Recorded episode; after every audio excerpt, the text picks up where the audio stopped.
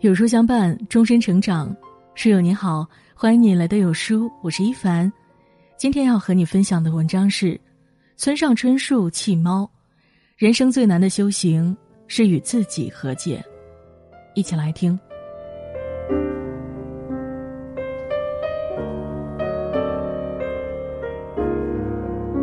二零零八年，村上春树在病房里见到了不久于人世的父亲，村上千秋。这是时隔二十多年，他第一次也是最后一次见到父亲。彼时的村上千秋，尽管意识清醒、思路清晰，但是已经被癌症和重度糖尿病折磨得骨瘦如柴。面对行将就木的父亲，村上春树无语凝噎，思绪翻涌。成年人的世界，有多少阳光，就有多少阴影。他将这些情感诉诸笔端。出版作品《弃猫》，开启自我救赎的生命之旅。和过去和解，放下执念。村上春树的父亲村上千秋在小时候曾被送到寺院做小和尚，由于他无法适应新的环境，不久之后就回了家。但是被短暂遗弃这件事，在千秋年少的心里留下了深深的伤疤。千秋长大后，学业进行到一半。便被迫去服兵役，他参加过侵华战争，所在的步兵第二十联队正是当年攻陷南京的先头部队。在血流成河的战场上，千秋见证了中国士兵惨遭杀害的血腥场面，更体会到了战争的残酷。战争结束，他回到日本，然而战争带来的恐惧和不安远未结束，生命的沉重，死亡的残酷。让千秋为此背上重重枷锁。因为无法释怀，所以耿耿于怀。几十年如一日的清晨，千秋坚持在儿子面前，于佛龛前跪拜，为战争中双方无辜丧命的人祷告。父亲每天早上的诵经念佛的背影，犹如散发着死亡气息般，让人难以靠近。村上春树从小就继承了父亲心中的创伤和负罪感。他每一次来中国为作品宣传，都不愿意吃中国的任何一道菜，因为父亲的罪孽让他感到羞愧，觉得自己不配吃中国食物。不仅如此，村上还和妻子决定终生不生育孩子，因为他希望村上家族的罪孽在他这里画上句号。二零零九年，父亲去世一年后，村上春树在作品《E.Q. 八四》中写道。人生没有无用的经历，只要一直向前走，天总会亮。是啊，人这一生中，总有些事情我们无法把控。倘若一味的纠结于过去无法改变的事实，那么只会把自己折磨得筋疲力尽。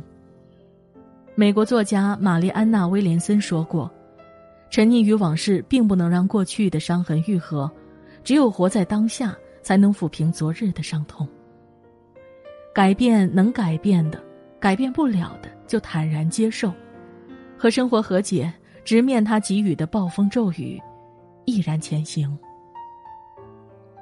和父母和解，接受对父母的失望。村上千秋爱好文学，学生时代成绩很不错，也很聪明，曾经考入了京都帝国大学的文学专业。与父亲相比，村上春树对学问偏偏没有兴趣。学习成绩也不突出，他认为学校的功课非常无聊，教育体系也非常死板。对于村上春树来说，更有意义的不是拥有好成绩，而是能够做自己喜欢的事儿。这一点让村上千秋失望。千秋成绩优异，却因为战争被迫中断了学业。于是他把未实现的理想全都寄托在儿子身上，希望儿子可以学有所成。其实，大多数父母在潜意识里都会把自己未完成的梦想寄托于孩子。随着村上春树年龄渐长，他们父子之间的摩擦日益明显，关系更加扭曲。两个性格倔强的人都不会直截了当的讲明自己的想法，最后父子两人几乎决裂，有二十多年没有见面，甚至很少联系对方。二零零八年，村上千秋病逝。在他去世前，村上春树到医院看望父亲，父子二人袒露心声，达成和解。年近花甲的村上终于理解了父亲。他们的成长年代和环境不同，思维方式不同，对世界的看法也不同。在漫长的岁月里，村上春树忙于家庭工作，相比起花功夫探索和父亲的相处模式，他有更重要的事要做。种种原因造成了父子二十多年的形同陌路。那些年少时不明白的事情，此时让他豁然开朗，就像在书中写的那样。恐怕我们每个人都只能呼吸着不同时代的空气，背负着时代本身的重量活下去，也只能在时代的洪流中默默成长吧。就像现在的年轻人也正没完没了的让他们的父母那代人头疼一样。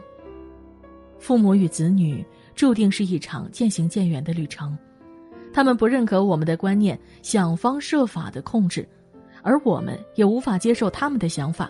竭尽全力的突破和逃离。当我们在人生的泥潭中滚过一遭，才能理解父母在生命长河中的不易。人世间最幸运的是，在上苍允许的时间里，在父母健康的岁月里，抛下所有的芥蒂和过往的恩怨，接受父母的不完美，与他们握手言和，和自己和解，获得心灵的疗愈。父亲去世后有五年的时间，村上春树仍然没有做到和自己和解。多年来，父亲参与侵华战争这件事，在村上心中反复翻滚撕扯，并留下极大的伤痕。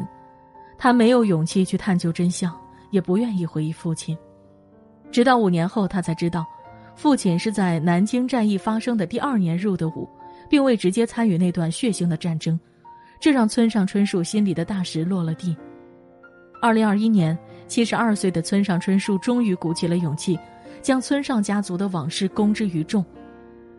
比起过往的逃避，终于拥有了直面勇气的村上春树，最终选择了另一种方式的自我和解。他在书中写道：“这篇私人化的文字，只为了阐述我是一个普通人的普通的儿子，而这种身份是一种极其偶然的存在，最终。”我们每一个人不过是把这份偶然当成独一无二来生活罢了。人生最难得的是放下，放过自己，善待自己，才能真正的活出自己。人生最重要的结局是，我们终有一天要学会和自己和这个世界达成和解。人生路漫长而曲折，中途总会有不如意的遗憾，我们能做的唯有和解。放下过去，过好当下的生活，原谅父母，与他们紧紧相拥，放过自己，放下内心的执着。点个再看，愿我们在修行的路上，少一些烦恼与执着，多一些释然与欢喜；少一些遗憾与痛苦，多一些豁达与感恩。